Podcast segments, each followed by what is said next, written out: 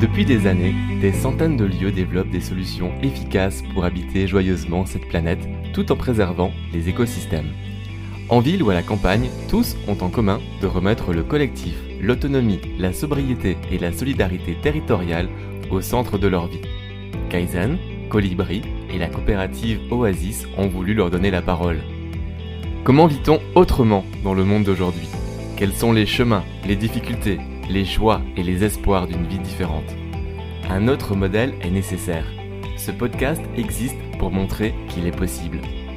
Le Moulin Bleu est une communauté d'amis amoureux de la vie, défenseurs d'une société juste et durable en vivant en marge des grands espaces urbains pour partager un quotidien simple et ouvert à tous. Le Moulin Bleu est un lieu de vie, d'expérimentation et de transmission. Nous vivons ensemble pour mettre en pratique un mode de vie résilient et solidaire qui participe au dynamisme et à l'autonomie du territoire. Dans ce podcast, je donne la parole à Montse et Camille, deux habitantes du lieu. On y parle du passage du rêve à la réalité, des urbains qui ont fait le choix de quitter la ville pour la campagne, des démarches pour trouver un lieu. On parlera du modèle juridique et de prêts bancaires, et l'on donnera des clés pour réussir sa vie en collectif. Montse, Camille, salut donc on est dans un collectif tout jeune, tout frais, tout naissant. Euh, tu me disais qu'il vient d'être créé il y a seulement trois mois, juste avant le confinement. C'est ça. Euh, on a signé le 11 mars. Euh, après de longs mois d'achat, de, recherche, de montage du projet. Et, donc le 17 mars, le confinement était annoncé. Et, et au lieu d'être une petite poignée à pouvoir emménager dès le début à temps plein ou à mi-temps, on s'est retrouvé en fait à emménager à 16 pour la plus grande partie associée. Il y a des associés qui n'ont pas pu nous rejoindre. Et, donc à commencer sur des chapeaux de roue toute cette aventure avec le lot d'intensité que ça peut amener humainement, matériellement. Mais, on en sort vraiment gagnant, je pense. Le jardin a pris une ampleur euh, incroyable. Le lieu a pu être euh, en grande partie débarrassé, nettoyé, euh, et on a commencé à, bâtir des choses qui nous ressemblent plus que, ce qu'il pouvait y avoir avant. Et humainement, bah, ça a été très intense, mais on grandit tous les jours, j'ai l'impression, là-dessus. Et c'est pas terminé. Alors, on va parler de ce projet, on va parler de la vie en collectif, le côté humain, euh, la direction que vous prenez, euh, à quoi ça répond aussi aujourd'hui dans la société civile, hein, parce que de plus en plus de gens, tu le disais avant, vous vous sentez un peu des fois sursollicité. Donc, euh, si vous l'êtes, c'est parce que ce type de projet interpelle, interroge, inspire aussi. Bon, on va parler de ce projet, mais j'aimerais peut-être euh, monter que toi, dans un premier temps, tu nous parles du lieu. Tu essaies de poser un peu un, cadre, une dimension visuelle à celui qui écoute ce podcast. Donc, où est-ce qu'on est, euh, Parle-nous de cet endroit, de ce lieu, et peut-être aussi euh, de comment est-ce que vous en êtes arrivé à vous retrouver tous ici, sur cet endroit qu'on appelle le Moulin Bleu. On est au moulin, enfin, initialement qui s'appelle le Moulin de Vernouillet, qu'on a rebaptisé le Moulin Bleu. on est entre Vendôme et Châteaudun, dans la région centre. On fait partie du, village de Saint-Jean-Froimentel et on est euh, au bout de la rue, d'une rue de ce village. Donc on est à la fois dedans, enfin moi c'est ce que j'aime beaucoup ici, c'est qu'on est un petit peu éloigné des personnes, mais en même temps on reste très accessible. Et euh, c'est surtout euh, quelque chose qu'on voulait dans ce projet, d'être en lien avec le territoire et pas, pas du tout d'être complètement fermé sur nous-mêmes. Le lieu, donc il y a, on a plusieurs bâtiments, il y a le moulin, qui est, sur le Loir, donc la, rivière le Loir qui passe euh, bah, sur la propriété. On a du terrain, donc euh, il y a 13 hectares, euh, essentiellement des prairies. Donc c'est un peu l'écosystème de la région, parce qu'on est à, la frontière entre la Beauce et le Perche. Et on a aussi une grande longère de 800 mètres carrés. Et donc là, c'est euh, la longère euh, dans laquelle on habite. On a une quinzaine à habiter euh, dedans actuellement et qui était, qui était directement habitable au début. Il a fallu nettoyer, ranger, etc. Mais c'était aussi une, une envie du projet de pas d'arriver dans un lieu dans lequel on pouvait bah, habiter directement et pas tout construire de, de A à Z. ce qui est intéressant avec ce lieu, c'est qu'il a une histoire et on l'a, on l'a vu à la fête des voisins de dimanche dernier. En fait, il y a beaucoup de personnes du village qui sont reliées à ce lieu parce que des personnes qui ont travaillé quand le moulin à farine était actif euh, jusqu'en 83. Euh, il y en a qui connaissaient les anciens propriétaires, il y en a beaucoup qui viennent pêcher ici. Donc c'est super intéressant en fait de, de, bah, de, découvrir euh, le lieu à travers euh, le voisinage et, les histoires que les personnes nous racontent. Donc là, on est assis à l'ombre de certains arbres. On l'entend peut-être derrière en bruit de fond, donc la rivière hein, qui alimente euh, le moulin, le moulin bleu. Euh, donc, comment est-ce que vous avez trouvé cet endroit et quel a été le projet de départ? Parce que si j'ai bien compris l'historique, vous êtes tous citadins, tous des urbains, vous venez tous de Paris. Et là, on est quand même dans un, dans un écrin de verdure. Donc, qu'est-ce qui s'est passé dans vos têtes? Alors, c'est dur de parler du Moulin Bleu sans parler d'une sorte d'étape précédente, plus urbaine, qui s'appelle la Maison Bleue. C'est pas vraiment une étape, c'est une colocation euh, à Bourg-la-Reine euh, qui a maintenant 5 ans euh, et, qui à la base était faite de gens issus de divers milieux associatifs qui voulaient vraiment mettre en pratique un mode de vie plus résilient en zone périurbaine. Et, et, avec une certaine volonté de prouver qu'on pouvait être jeune, exemplaire, avec des valeurs, etc.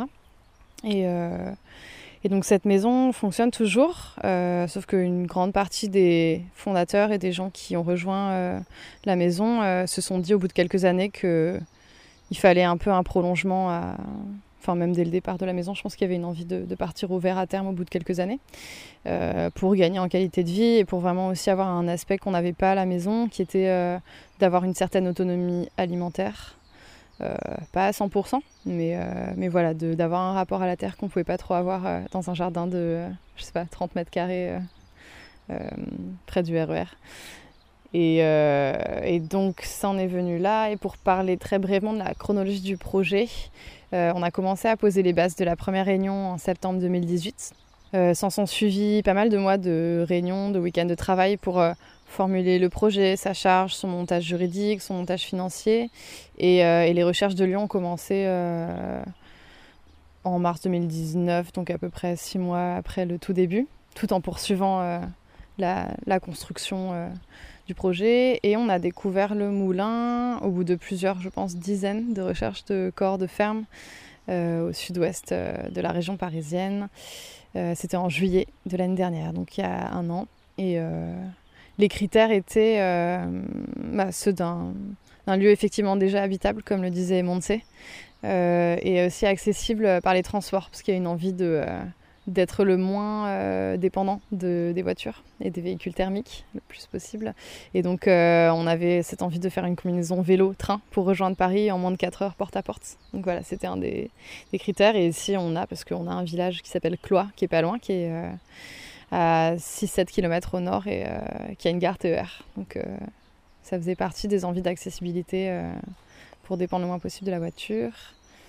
Le collectif du départ, donc était déjà constitué. Hein, tu m'as parlé de ce projet, donc la maison rouge, la maison bleue. donc, donc, le collectif existait déjà. Donc c'est une vision qui est née dans cet ancien projet avec cette envie de résilience, hein, si j'ai bien compris, d'être plus en accord avec certaines de vos valeurs puis aussi gagner en qualité de vie, euh, dans le sens où euh, la zone urbaine apporte un lot de, de stress euh, physique, mentaux. Enfin voilà, on a un peu cette conviction-là.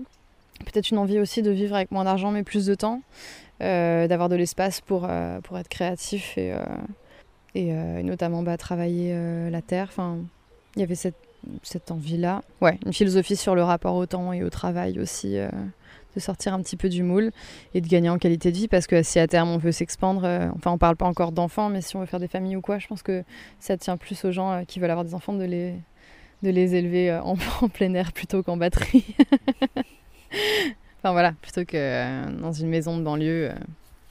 Non, une envie de, de, qualité de vie et d'être encore plus aligné avec ce qu'on prêchait à la Maison Bleue, mais ce qui est hyper adapté à des gens de, je sais pas, 25-30 qui sont étudiants ou jeunes actifs, mais du coup, c'est un changement de, lieu de vie, mais j'imagine que c'est aussi un sacré changement de vie, tout simplement, puisque votre, probablement vous aviez une activité professionnelle sur Paris. Enfin, est-ce que c'est aussi un, changement de carrière, un changement de, oui, de peut-être arrêter de travailler de la manière dont vous travailliez avant? Oui, alors en effet, c'est aussi un changement de vie, je dirais plutôt une, une nouvelle étape qui s'ouvre dans nos vies. Enfin, moi, je le vois plutôt comme ça. Et c'est assez différent en fait pour les personnes du projet. Il y en a qui Enfin, ça le, le confinement a, aidé entre guillemets, mais a provoqué plus de télétravail. Donc il y en a qui, travaillent sur Paris, qui continuent à temps plein, mais qui sont en télétravail en ce moment ici. Euh, d'autres qui sont plutôt euh, à mi-temps, 4 jours ici, 3 jours sur Paris. Et après, d'autres personnes comme bah, Camille et moi, on, va s'implanter euh, dans la région. Enfin, personnellement, là, j'ai arrêté euh, les boulots que j'avais sur Paris, parce que j'étais euh, prof de yoga et prof en écologie pour des BTS. Et, là, j'espère, j'aimerais bien en fait continuer à faire la même chose, mais ici. Et toujours dans une optique de. En fait, c'est deux, deux aspects du travail que j'aime beaucoup le yoga et l'écologie. J'ai envie que ça soit une partie de ma vie professionnelle. Et en même temps, euh, j'ai pas du tout envie de travailler à temps plein parce que j'ai envie de passer du temps au potager. On a aussi l'aspect de développer un projet agricole. Donc, euh, c'est toute cette euh, réflexion euh, par rapport au temps. Et on commence, on commence à rencontrer nos voisins et aussi on commence à, pour ceux qui veulent s'implanter vraiment sur le territoire, on commence à poser les bases pour savoir où travailler plutôt à partir de septembre de cet automne, après les chantiers d'été. Je veux bien qu'on revienne un peu plus tard sur les différentes activités, les projets en cours, hein, les modèles économiques qui sont envisagés ou envisageables sur un lieu comme celui-là. Mais j'ai d'abord envie de m'intéresser à, cette notion, à cette vision, à ce rêve, euh, cette notion du rêve et de, le rendre réel. Euh, vous êtes un jeune collectif, euh, des urbains qui venaient à la campagne avec une envie d'être aligné avec son idéologie, ses croyances et ses valeurs en fait, beaucoup de gens partagent cette envie hein, de quitter les, villes pour être plus en lien, plus en reliance avec, euh, avec soi, avec les autres, avec l'environnement, euh, qu'on imagine souvent bienveillant. Ça fait trois mois que vous êtes là. Et ce que j'aimerais, c'est qu'on aborde aussi cet aspect-là, cette notion du rêve à la réalité.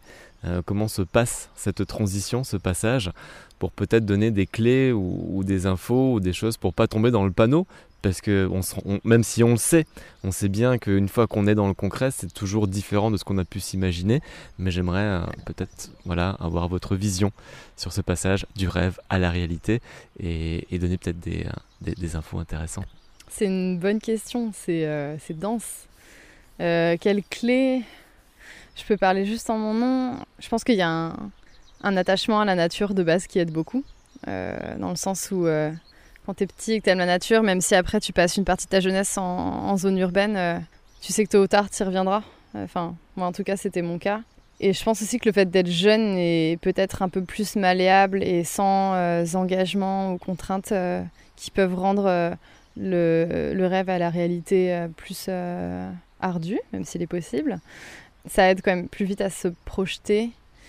Et moi, personnellement, je me suis extrêmement senti, je me suis sentie extrêmement portée par, euh, par le collectif euh, qui était présent à la Maison Bleue. Et j'avais j'ai pas eu j'ai l'impression de besoin de faire d'efforts surhumains pour traverser ça parce qu'en fait on l'a on l'a un peu traversé tous ensemble. Et euh, le fait qu'on se connaissait déjà était une aubaine énorme qui a permis de d'éluder pas mal de difficultés que peut-être d'autres collectifs rencontrent. Euh, enfin, j'imagine que si on était 15 et qu'on se connaissait pas du tout, il aurait peut-être fallu euh, passer euh, des week-ends et des semaines de vacances ensemble pendant plusieurs années pour avoir le degré de connaissance qu'on a à l'heure actuelle.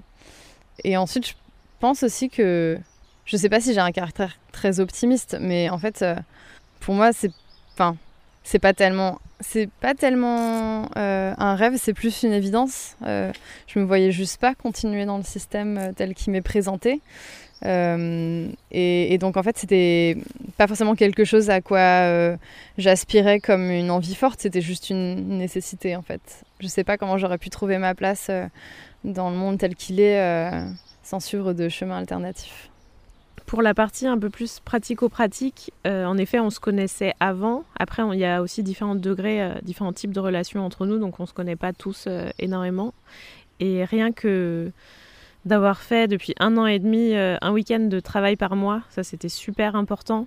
Et, en plus, à chaque fois, on allait dans des maisons différentes. On a squatté les maisons de nos parents respectifs. Donc, en fait, on entrait aussi dans la bulle de quelqu'un. Et c'était des week-ends où on avait des moments de pause mais aussi des moments de, brainstorming, de réflexion sur euh, nos critères du projet, euh, etc. Et donc ça, c'était des, moments qui, ont, été essentiels au projet et des fois en fait on avait on n'avait pas envie de passer un week-end de travail de trois jours parce qu'on avait déjà une autre semaine de travail, mais en fait, enfin, sans ces week-ends, on n'aurait pas pu avancer. Et je trouve que c'est un peu à deux vitesses en fait. C'est un, projet où il y a tous nos, qui maintenant est concret, mais qui y a toujours une partie du rêve. Par exemple, euh, un truc assez fou, mais peut-être qu'on voudrait faire euh, une salle d'escalade dans le moulin. Et en fait, pour moi, ça, c'est, ça fait encore partie du rêve. Et en même temps, je trouve qu'il y a besoin de ces idées un peu folles, qui on ne sait pas si ça va se réaliser un jour. Et en même temps, il y a besoin de, bah, d'être dans l'administratif. On a passé beaucoup de mois à, patauger dans les documents euh, et et on a tenu aussi par la confiance qu'on a les uns dans les autres et la, confiance en tant que groupe. En fait, c'est un peu un, filet de sécurité où, on, a des relations différentes, mais on sait que la différente, mais la confiance est là. Et ça, ça nous a, ça nous a beaucoup aidé, surtout les mois de, ouais, enfin entre euh, le compromis et l'acte de vente. Euh, c'était des mois assez compliqués et, en fait on, s'est rendu compte aussi qu'on prenait moins de temps humain pendant ces, semaines-là, qu'on était beaucoup la tête euh, dans le guidon. Ouais, enfin, je pense que si cette période était à refaire, peut-être euh, se poser un peu plus et, prendre euh, plus de temps humain pour se demander comment on va dans cette période un peu difficile. J'entends dans ce que vous me dites souvent, voilà, cette notion du lien, de l'humain, le collectif. On sent que le collectif a une place très importante dans ce projet. Euh, est-ce qu'on peut parler de ce collectif? Qu'est-ce que c'est que cette vie en collectif? Euh, Pourquoi avoir choisi la vie en collectif? On a très bien pu choisir la vie en couple, la vie en famille. Donc pourquoi avoir fait le choix d'aller vers cette vie en collectif et de rester en collectif? Tu me parlais aussi de colloque avant, quand vous étiez en région parisienne à la Maison Bleue. Euh, est-ce qu'ici c'est une colloque ou est-ce que c'est avec une vision d'avoir peut-être un peu plus d'espace privatif? Voilà. Parlez-moi de cette vision du collectif, comment il s'organise et comment est-ce qu'il se développe? De manière concrète, on vit actuellement en coloc, mais on a vraiment vocation à, en fait satisfaire toute la palette de différents besoins d'intimité que les gens ont. Euh, dans le sens où euh, la Maison Bleue a prouvé, et puis peut-être le fait qu'on on ait des besoins variés, enfin, prouve que on ne vivra pas tout le temps en coloc et on ne souhaite pas non plus. Sachant qu'il y a des gens dont les besoins euh, matériels et de confort sont très très moindres, genre en fait, ils peuvent vivre dans un dortoir pendant des mois et il y a des gens euh, pour qui en fait au bout de six mois il va falloir qu'ils aient un habitat léger tout au bout du champ euh, avec des repas tout seuls et tout. Donc euh, et je pense que c'est important dans les collectifs d'arriver à reconnaître tout ça. Et peut-être que souvent il y a des j'imagine qu'il peut y avoir des idées reçues sur les gens qui vivent en collectif de la part des gens qui connaissent pas trop cet univers dans le sens où il y aurait une très forte mutualisation de beaucoup de choses une forte énormément de, moments tous ensemble. Euh, et, en fait, nous, c'est quelque chose qu'on cultive et qu'on fait par choix. Mais on reconnaît aussi euh, l'importance de ne euh, pas, par exemple, prendre tous nos repas ensemble. Le soir, c'est pris ensemble et le midi, c'est un buffet. Ou alors, à 13h, il y a une pile d'assiettes et des plats déjà préparés par l'équipe cuisine. Et puis, à 14h30, l'équipe de débarrassage débarrasse. Et puis, entre-temps, chacun peut prendre son assiette, s'installer avec qui veut, où il veut. Et euh, de manière, euh, tous les temps, euh, tous les temps, type réunion, chantier, etc., comme je te le disais, sont pas obligatoires en fait. Ils sont encouragés, mais il y a toujours cette envie de souveraineté individuelle qui fait que on essaie de contrebalancer avec le collectif parce que parce qu'on est des êtres avec des caractères très différents, des centres d'intérêt très différents, des engagements associatifs extérieurs aussi très variés. Et donc on aime bien savoir quand est-ce qu'on passe du temps ensemble, quand est-ce qu'on passe du temps seul à l'extérieur ou en petit groupe. Euh. On a, on a notamment, enfin, on a cette, ce besoin de structure, je trouve euh, assez fort. Euh, et par rapport au collectif en lui-même, si on pose la question de pourquoi vivre en collectif, je pense que les gens qui vivent en collectif à l'heure actuelle euh, arrivent à voir ce qui gagne au change, en fait. C'est pas tant que c'est la meilleure façon de vivre, parce que c'est absolument pas la seule, mais, euh, c'est pour moi quelqu'un qui arrive à contrebalancer, ok, donc euh, en vivant seul ou en couple, sachant que vivre en couple est tout à fait compatible avec vivre en collectif, c'est pas que d'autres modes de vie, bah, tu as des plus, tu as des moins. Et en fait, juste les gens euh, qui décident de vivre en collectif reconnaissent que bah, pour eux, il y a plus d'aspects positifs dans la balance que d'aspects négatifs. Je pense qu'il y a une histoire de contrebalancer ça parce que, oui, bien sûr que vivre en collectif a aussi des points négatifs, mais, euh, tant que euh, qu'on voit, enfin, ouais, qu'on gagne au change, ça va quoi. Et donc, ça passe par mutualiser du temps, de l'argent, des compétences, des espaces, des outils. Et du coup, pour, pour ma part, c'est accéder à une qualité de vie que je pourrais pas avoir toute seule mes compétences servent, mais je bénéficie aussi des compétences et des, outils de 15 cerveaux et 15 paires de bras. Et, on le dit souvent, en fait, ce moulin tout seul, on n'aurait jamais pu se l'acheter non plus. En trois mois, on n'aurait jamais pu faire seul ce qu'on a fait à 15. Donc c'est plus sur l'aspect très pragmatique et pas forcément idéologique, philosophique, c'est le fait de faire plus avec moins, en fait. Cette phrase qui revient un peu comme un mantra, euh, ensemble on va plus loin, seul on va plus vite, mais ensemble on va plus loin. Vous écoutez La Voix des Oasis, le podcast de ceux qui font le choix du sens et de la cohérence.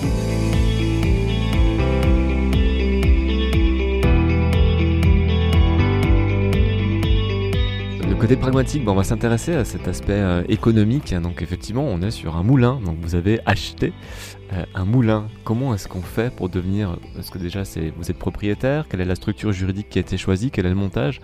Comment ça s'est passé? Comment est-ce qu'on trouve les capitaux? Parce que ça peut être un frein euh, à beaucoup de collectifs émergents qui ont cette vision, qui ont un projet du vivre ensemble dans un lieu à la nature, à la campagne. Comment, on s'y prend pour faire sauter toutes ces barrières qu'on peut avoir au départ?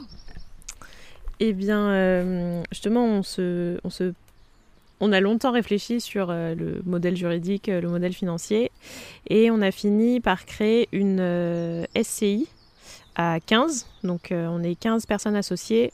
On hésitait entre une coopérative d'habitation et une SCI, donc Société Civile Immobilière. Mais en fait, on s'est rendu compte que la SCI était plus flexible et au final, on pouvait faire un petit peu ce qu'on voulait avec. Euh, mais donc cette structure avait juste pour vocation d'acheter le lieu en tout cas. Euh, on a tous euh, mis de l'argent et on a aussi fait un, prêt à la banque. Et ça, c'était une période un petit peu, enfin pas super facile, parce que déjà on se présentait aux banques et euh, les banques euh, entendent surtout parler de SCI familiale, mais pas vraiment de SCI avec 15 euh, personnes dedans. Donc on a eu beaucoup de, de rejets ou même en fait juste pas d'intérêt pour notre dossier qui était trop compliqué à, gérer. Et en fait on a fini par avoir un prêt bancaire. du coup, qui était indispensable en fait à l'achat du lieu, sinon on n'arrivait pas, enfin avec l'argent qu'on mettait, on n'aurait pas pu acheter le moulin. On a eu un prêt par la banque de Cloix-sur-le-Loir, donc la petite ville la plus proche de 5000 habitants qui, eux, je pense, étaient, euh, intéressés aussi par euh, le fait qu'il y ait un projet de ce type euh, au niveau du territoire. Donc ça, c'était, c'était plutôt bénéfique pour nous. parce qu'il y a cet aspect-là aussi, vous réinvestissez un, lieu qui était plus ou moins à l'abandon pour recréer une vraie dynamique, un, créateur de sens, mais aussi de, d'économie. Le banquier nous aurait dit qu'il y avait justement des, besoins en hébergement, en chambre d'hôtes, enfin que voilà, si on voulait euh, monter des affaires, ça pourrait fonctionner. Euh, de la même manière, on, voit que euh, le village à l'heure actuelle n'a plus de commerce, mais il y a quelqu'un qui essaie de relancer un café, bar, épicerie, quelqu'un avec qui on s'entend très bien. Et, et on sait qu'à terme, il y a des synergies à créer si on veut par exemple vendre des surplus de légumes là-bas. Enfin, euh, et, donc, ouais, c'est pas forcément quelque chose qu'on souhaitait anticiper, mais c'est quelque chose qui est venu et qui a été super bienvenu et rassurant. Qu'est-ce qu'on dit à son banquier quand on arrive à 15 euh, Comment est-ce qu'on présente le projet? alors, on n'arrive pas à 15 à la banque. On était, euh, on était trois.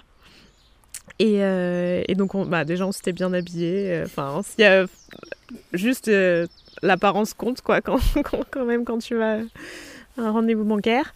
Et on a expliqué bah, qu'on voulait euh, racheter ce moulin. On a présent... En fait, on avait on a pris énormément de temps pour euh, constituer le dossier, vraiment euh, faire en sorte qu'aucun document nous manquait, tout, enfin nos, nos, identités, nos des preuves de nos salaires, relevé de compte, euh, etc. Et donc on a, je pense que ça nous a beaucoup avantagé d'arriver avec un, dossier énorme et donc assez complexe à, analyser, mais, euh, mais qui était déjà complet.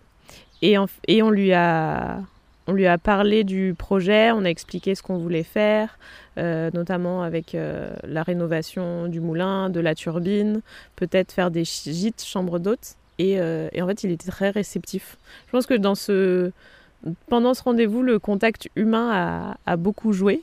Et, quand il nous posait des, questions, euh, on était quand même à peu, près sûr de nous. Donc il a vu qu'on n'était pas juste une bande de jeunes qui veut s'amuser à, acheter un moulin et qui n'a pas trop pensé. Donc euh, à la fois être très organisé et être calé sur toute la paperasse, mais aussi... Euh, on n'a pas expliqué tout, tout, tout le projet en détail, mais suffisamment pour, pour voir qu'on était motivé pour construire quelque chose. Sur l'apport initial, comment est-ce qu'on gère cet apport personnel et privatif? Parce que dans le collectif, j'imagine que chacun ne peut pas apporter la même chose au départ. Comment ça fonctionne Parce que j'imagine que peut vite y avoir des tensions. On a tous un rapport à l'argent qui est très différent. Oui, c'est bien vrai.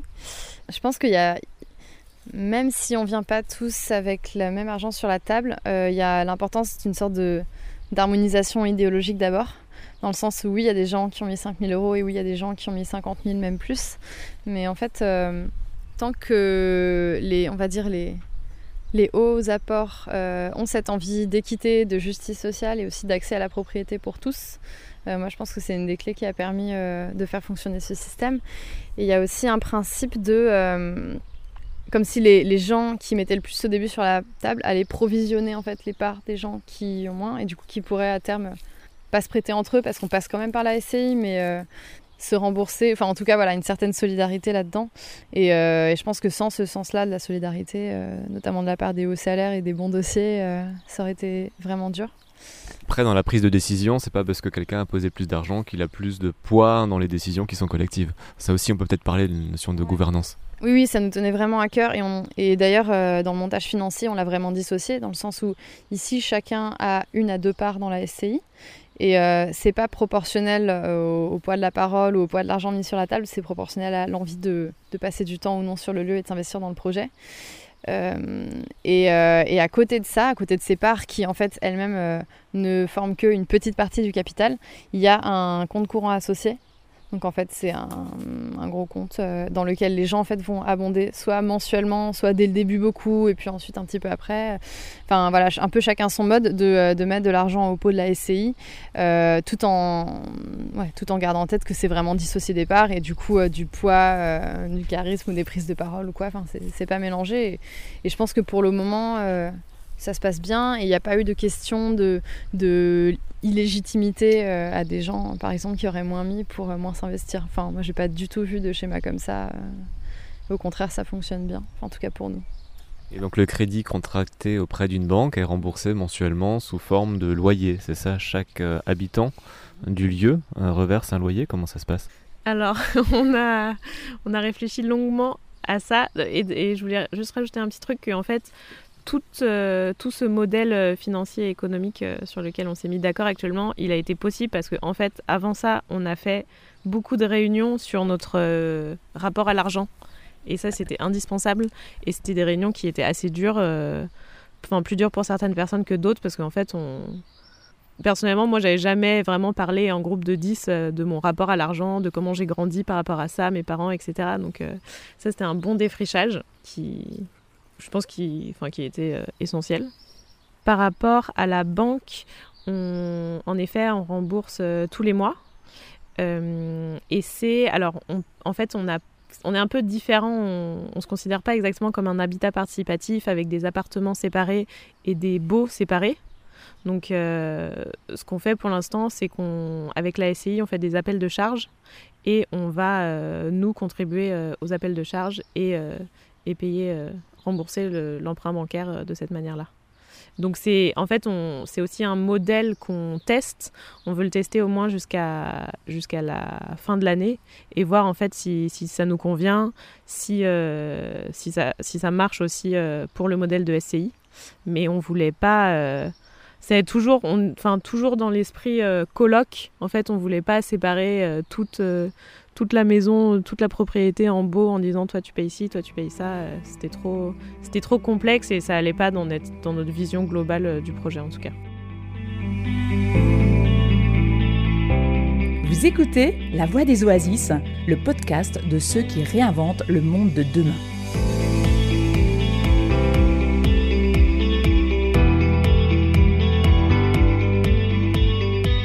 Son rapport à l'argent.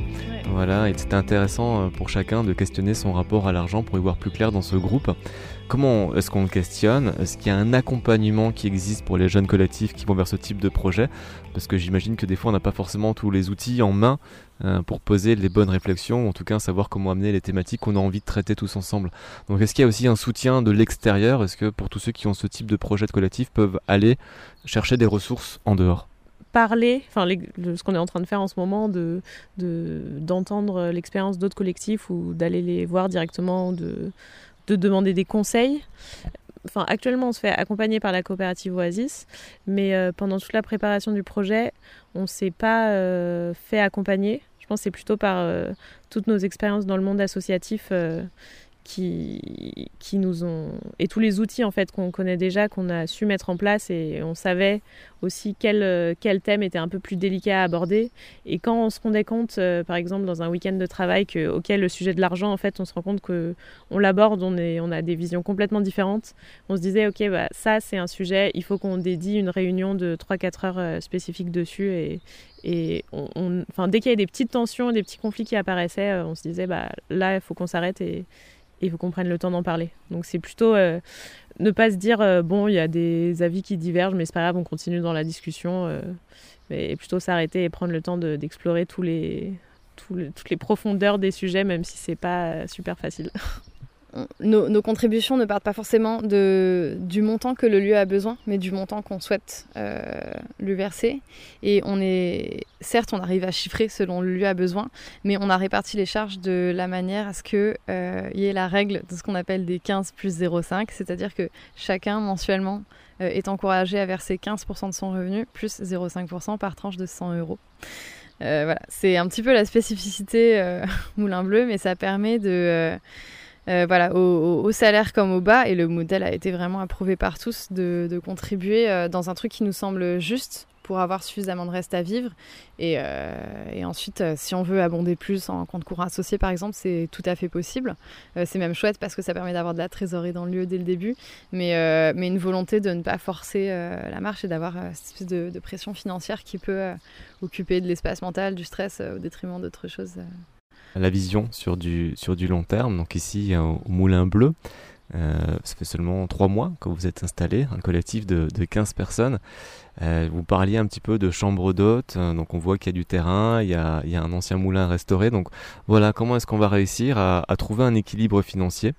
Comment on va faire pour gagner de l'argent? On peut revenir un tout petit peu sur le travail, comme, comme on le disait, dans le sens où il n'y a, pas encore des gens qui sont prêts à, lâcher toute activité rémunérée à l'extérieur. Il euh, y a encore besoin de ce petit filet de protection, même s'il s'agit que d'un mi-temps, même s'il s'agit que d'être en indépendant quelques heures par mois. Euh, je pense que ça permet euh, de, franchir le truc de manière pas trop brusque. Et ensuite, pour ce qui est du, potentiel économique du lieu, on a à peu près trois pôles. premier, ce serait de rénover du coup la turbine hydroélectrique qui est sur le Loir et euh, qui pourrait euh, largement nous sustenter en électricité, mais aussi même euh, permettre une revente au réseau. Donc voilà, ça ferait des milliers d'euros chaque année qui rentreraient. après, un coût de rénovation assez conséquent, c'est sûr, mais en plus d'avoir l'envie d'autonomie énergétique, on a une certaine autonomie, enfin, une partie des revenus grâce à, l'énergie de l'eau, ce qui est quand même super chouette. Le deuxième un peu pôle d'activité, même s'il n'est pas forcément rémunérateur, ce serait la production agricole, on l'appelle l'équipe agrimentation. Il y a euh, le potager, mais peut-être aussi à terme des vergers, euh, des noisetiers, des noyers, euh, voilà, qui permettraient d'avoir une, petite production et une petite revente.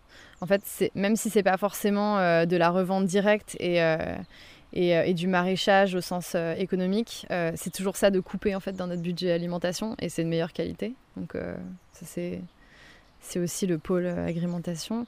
Et, et enfin, tout ce qui est accueil. Donc on en a parlé avec les gîtes, les chambres d'hôtes euh, qui sont présents en partie dans la maison, mais surtout en fait le moulin.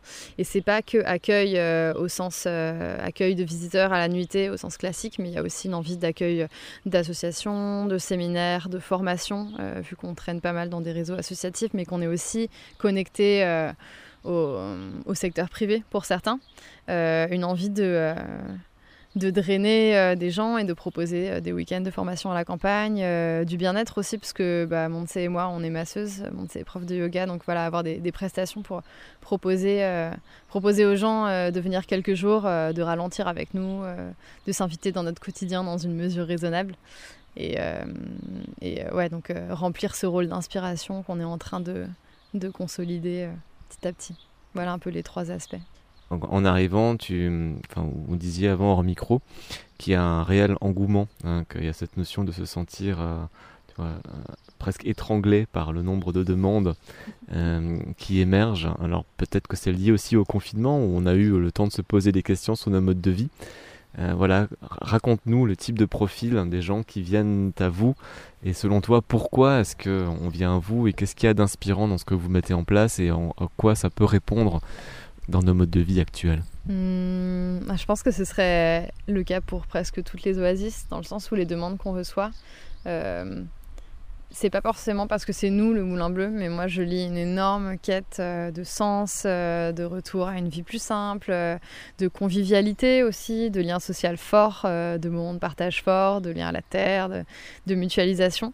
Et je trouve ça vraiment hyper louable et j'encourage toute personne à développer ces sentiments-là. Donc il y a, au-delà du fait que je me sens des fois un petit peu surmergée par les demandes, il y a quand même une envie de, susciter ça qui est hyper forte et, et je veux surtout pas décourager les gens. Euh, en, les, en les accueillant pas systématiquement. Donc oui, je pense qu'il y a un réel besoin et qui s'est, comme tu l'as dit, matérialisé beaucoup pendant le confinement, où ça a permis aux gens de se poser, de réfléchir, euh, de peut-être porter un regard un peu plus haut sur euh, la société de consommation dans laquelle on peut être englué des fois. et je sais pas, commencer à faire son pain, tout ça. Donc oui, oui, ça a complètement été accentué, mais c'est pour le meilleur, vraiment, c'est pour le meilleur. Et, et oui, si on se plaint du nombre de demandes, euh, c'est quand même, euh, c'est quand même quelque chose de formidable. Enfin, c'est révélateur euh, d'un engouement pour nous et pour tout le reste des écolieux. Ensuite, je pense que notre écolieu est, assez bien médiatisé. On a un très bon communicant ici et du coup, on a aussi beaucoup de demandes grâce à ça. On a plusieurs formats, un site, une page Facebook. on a commencé un petit podcast aussi, donc voilà, ça, fait forcément qu'on atteint pas mal de gens avec cette vitrine. On est arrivé euh, en plein chantier, donc peut-être on va terminer par ça. Euh, donc aujourd'hui, euh, quand j'ai essayé de vous, joindre hier, hein, je suis mis un d'une manière un peu spontanée, et j'ai bien compris qu'aujourd'hui tout le monde est hyper occupé. en effet, là c'était c'est une grosse semaine de chantier, donc ça a commencé dimanche et là, c'est bientôt la fin. Je pense qu'on va terminer demain soir. Il y avait trois chantiers dans un chantier. C'est un peu notre spécialité de, de, vouloir faire beaucoup de choses en même temps. et on a, il y a une très grande chambre dans la maison principale euh, qu'on voulait séparer en deux. Donc là, on a fait une cloison euh, pour la séparer. Euh, il y a une chambre au rez-de-chaussée qui, qui était en enfilade en fait. On a fermé l'enfilade et on a réouvert la, la, porte qui, qui était là en fait de base mais qui avait été fermée. Et le troisième chantier, c'était rénover les algécos. Pas de fond en comble, mais au moins pour justement en lien avec cette question d'accueil du public, euh, au moins pour qu'il soit acceptable et pour qu'on ça fasse un peu dortoir euh, pour cet été. Oui, je me posais la question par rapport au chantier. Enfin, ça demande énormément de compétences au niveau pratique de pouvoir euh, faire tous ces travaux de rénovation et quand on est en ville, on n'a peut-être pas forcément eu l'occasion d'exercer ça. Enfin, comment, comment vous avez fait? C'est des tutos sur Internet C'est quand même des compétences de, gens parmi vous. Vous avez fait appel à, à, des gens du territoire, à des professionnels. De petites connaissances de base et même si effectivement euh, aucun d'entre nous n'est très manuel, euh, il y a un profil euh, un peu ingénieur avec un petit esprit d'analyse et d'essayer de trouver des solutions qui est présent, même si c'est très théorique, bah là c'est une une manière de le mettre en pratique. Et il y a aussi euh, une grande part de, euh, tâtonnement. On est, enfin, je trouve que dans le groupe, il y a beaucoup de profils de gens qui sont très dans le faire. Et donc, euh, bah, c'est en marchant qu'on apprend et c'est en avançant comme ça. Et, et donc, même si le résultat n'est pas toujours parfait, bah, y a, des fois, il y a des étapes qu'on loupe ou alors ah, il y a des outils qu'on a oublié d'acheter. Du coup, on fait quelques allers-retours. Mais je pense que tant qu'on arrive à rester positif là-dessus, euh, et moi, je sais que ça me fait beaucoup de bien d'être avec des gens comme ça parce que j'ai un caractère euh, qui est plutôt euh, bloqué à l'idée de commencer quelque chose de tout à fait nouveau et de souvent plonger dans l'inconnu quand il y a des. En plus, quand, quand on parle de chantier, c'est pas juste faire un gâteau, quoi, c'est mettre une cloison je vais avoir euh, beaucoup de temps, enfin, je vais avoir besoin de beaucoup de temps et d'énergie pour me mettre en mouvement seul. Ou, comme tu disais, regarder des vidéos peut-être ou appeler des ressources, des gens qui s'y connaissent. Alors que là, on a vraiment des gens qui mettent direct les pieds dans le plat et, euh, ça paye énormément en fait. Enfin, c'est hyper plaisant. Euh. Donc oui, le résultat n'est pas parfait, mais c'est tellement plus enrichissant pour tous les aspects et gratifiant de, ouais, de le faire comme ça. Par contre, il y a tout un aspect gros œuvre. Donc là, on admet qu'on n'est vraiment pas capable. Tout ce qui est plomberie, électricité lourde, toiture. Là, pour le coup, on a, on a pour le moment juste fait réparer des parties de toiture. Et là, c'était une team de professionnels avec des devis, des artisans et tout. Donc voilà, arriver à, discerner euh, jusqu'où on peut faire par nous-mêmes, jusqu'où on peut être en semi-auto-construction avec euh, quelqu'un qui nous guiderait, un expert, et puis nous on serait les petites mains, et puis jusqu'où on peut faire. Euh, voilà, on, préfère déléguer aux pros. Mais ouais, il y aurait un message qui irait dans ce sens. si des gens veulent, veulent commencer à créer leur lieu ou pas, en fait, il y a tellement de choses qu'on peut déjà faire avec soi. Le, le, culot coûte rien, en fait. Voilà, c'est plus dans ce sens-là. Notion d'audace, hein, y aller. Pour terminer, donc le moulin bleu a 3 mois. Donc c'est qui veut me parler du moulin bleu dans 3 ans et dans 30 ans? Dans 3 ans et dans 30 ans Alors, bah, je peux commencer par dans 30 ans en fait, j'ai pas la prétention de vivre. j'ai pas la prétention de dire, pardon, que euh, le collectif euh, a vocation à vivre dans le temps. Enfin, je pense que c'est souvent quelque chose des fois où les gens euh, nous défient un petit peu. Ah mais vous pensez vraiment que ça va durer 20 ans votre projet? En fait, ben, on n'a pas la prétention que ça dure autant et ça durera le temps que ça dure. Et si ça dure juste quelques années, c'est très bien. Si ça dure 15 ans, c'est merveilleux. Si ça dure plus, mais que ça se passe mal, bah tant pis pour nous. Enfin, je pense qu'on a envie de garder une certaine qualité, euh, peu importe le nombre d'années. Euh, on sait que c'est un réel enjeu de maintenir un collectif longtemps. Euh, il y a une BD qui s'appelle La communauté qui le résume très bien. Enfin, souvent le facteur humain pète en premier lieu, donc on sait qu'il faut prendre soin de ce facteur-là, mais on n'a pas non plus la prétention que ça dure 30 ans. Mais si ça dure 30 ans, forcément que ce sera merveilleux, que le paysage sera pas du tout le même, que les gens seront certainement pas les mêmes, mais ce sera très bien aussi. Et euh, si euh, le monde change euh, tel auquel on l'aspire, je pense qu'on on aura été, pas les pionniers, ça fait prétentieux, mais on aura sûrement participé à une très belle transition. Et je pense que moi, je me sentirai très fière et heureuse. Dans trois ans? Dans trois ans, je pense qu'on qu'on sera en train de, continuer d'explorer euh, nos projets euh, actuels et les problématiques actuelles. Je pense au, terrain. Moi, je vois euh, bah, un potager qui sera un peu plus grand, un commencement de projet agricole, parce que, en fait, trois ans, c'est demain. et il y a beaucoup de beaucoup de projets euh, en agriculture et même tout ce qui est rénovation de la turbine. En fait, il y a des temps d'études euh, qui durent un an, un an et demi. Et donc, en fait, ça se trouve, dans trois ans, on sera juste au tout début de la rénovation de nos turbines. Donc, euh, je trouve que c'est à deux vitesses. Trois ans, ça paraît loin. On a le temps de faire beaucoup de choses. et en même temps, ça arrive très, très vite. Il y a, au niveau du groupe, alors, je pense qu'il y aura une bonne partie d'entre nous sera là encore. quelques nouvelles personnes parce qu'on euh, on a besoin aussi de travailler sur notre, euh, sur notre vision de l'accueil de personnes et, on a une volonté euh, d'accueillir des personnes. Et un lien qui se crée un peu plus avec le territoire, avec les voisins, les voisines. Peut-être qu'on pourra vendre nos surplus du potager dans le village. Peut-être pourquoi pas faire une boulangerie itinérante. Pas mal de petits projets qui vont, qui vont se développer. Je vois pas un gros changement dans trois ans, mais plus une continuité de, de ce qui est déjà euh, maintenant. Montse, Camille, merci.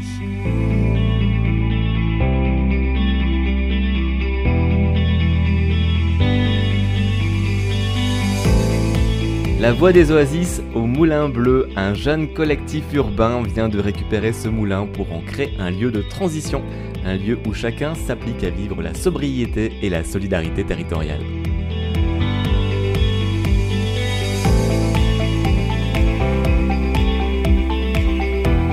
La Voix des Oasis, une production d'Alexandre Sattler, à retrouver sur son site internet gaia-image.com.